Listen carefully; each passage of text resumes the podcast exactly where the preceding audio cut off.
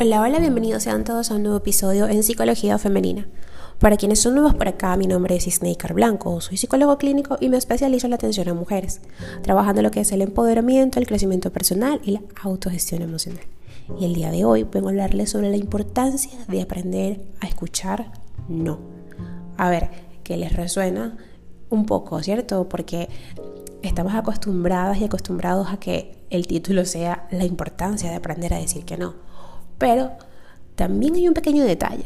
A veces alguien especial para nosotros o no nos está diciendo no exactamente y no aprendemos a escuchar eso y damos a veces por sentado algunas cosas y seguimos con conductas y actitudes que no están bien. Y es lo que vamos a hablar el día de hoy. Aprender a escuchar no es tan importante como aprender a decirlo. La vida está llena de situaciones en donde debemos renunciar a nuestros deseos o pretensiones por la imposibilidad de hacerlos realidad. Aceptar este hecho nos permite crecer. Mucho se ha hablado acerca de la importancia de aprender a decir no, pero poco se menciona la relevancia de aprender a escuchar no. Tan necesario es saber decirlo como saber escucharlo. En la vida hay sueños y deseos que se nos niegan inevitablemente. Así, si nos cuesta mucho trabajo escuchar ese no o enfrentarnos a él en alguna situación, la vida se nos complica mucho.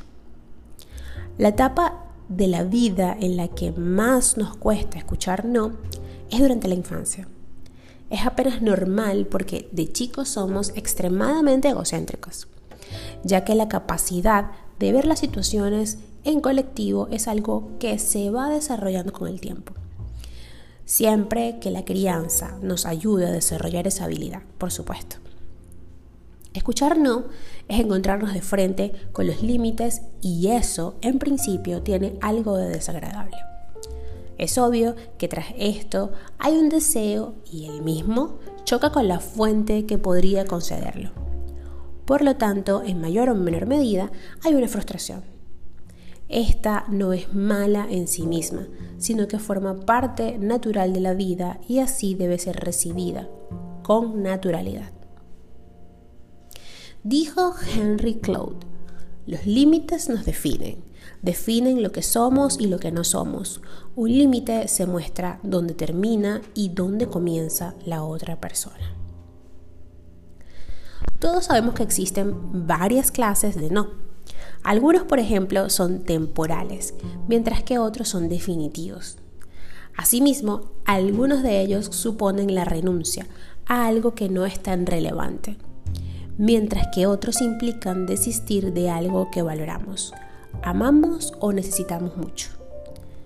Ningún ser humano escapa de experiencias con todas las formas del no. A veces el no es directo, como cuando se solicita algo y simplemente te lo niegan. Otras veces no es en sí la palabra, sino los hechos lo que nos dice que no. Que esta vez vas a tener que posponer o renunciar a un deseo.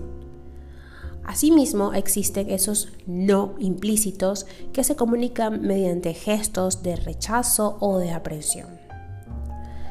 Es por supuesto más sencillo escuchar no cuando sabemos que se trata de una negación temporal o sin importancia. Aún así, para algunas personas puede ser difícil acoger y asimilar incluso esas negativas, aparentemente intrascendentales. Para la mayoría de nosotros, la dificultad aparece con los no definitivos o relevantes. Pero finalmente, ¿por qué es importante aprender a escucharlos o aceptarlos?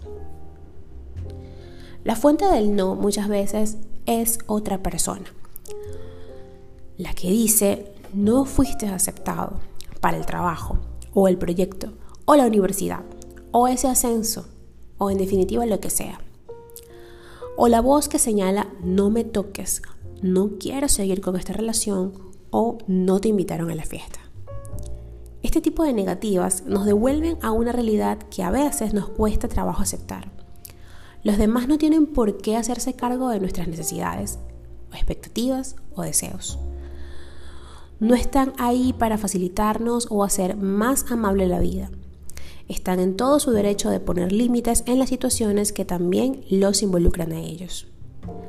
La dificultad para aceptar esos no generalmente implica que no logramos reconocer los límites que nos impone esa otredad. Interactuar con el mundo es interactuar con la diferencia y que deseemos que los otros, o de los otros mejor dicho, algo no es suficiente para obtenerlo. Evolucionamos mucho cuando aprendemos a escuchar esos no implícitos o explícitos de los demás y aceptarlos. Los no de la vida son mucho más contundentes e inapelables. Desde el momento mismo en que nacemos se nos dan infinidad de bienes, pero también se nos niegan muchos otros. La limitación viene con nosotros al mundo y no nos ayudan las madres o los padres que eligen educarnos para tratar de evitar que nos enfrentemos a esas realidades. No nos volvemos fuertes cuando carecemos de limitaciones, sino cuando aprendemos a reconocerlas y a lidiar con ellas. Hay muchas cosas por las que tendremos que esperar o luchar o que sencillamente no vamos a obtener. Desesperar o desesperarnos, renegar de ello son caminos equivocados para sortear las consecuencias de lo que se nos niega. Somos mucho más fuertes y felices cuando aprendemos a escuchar los no de la vida. Resistirnos solo incrementa nuestra frustración y hace que terminemos distorsionando o eludiendo nuestros deseos más auténticos. En otras palabras, que dejemos de vivir la vida posible y en cambio añoremos eternamente lo imposible. Es duro, ¿no? pero cierto. Muchas veces le digo a mis pacientes que hay realidades de las cuales no se puede escapar, que hay realidades que son muy duras, pero que son realidades, están allí, presentes, y no podemos tapar el sol con un dedo.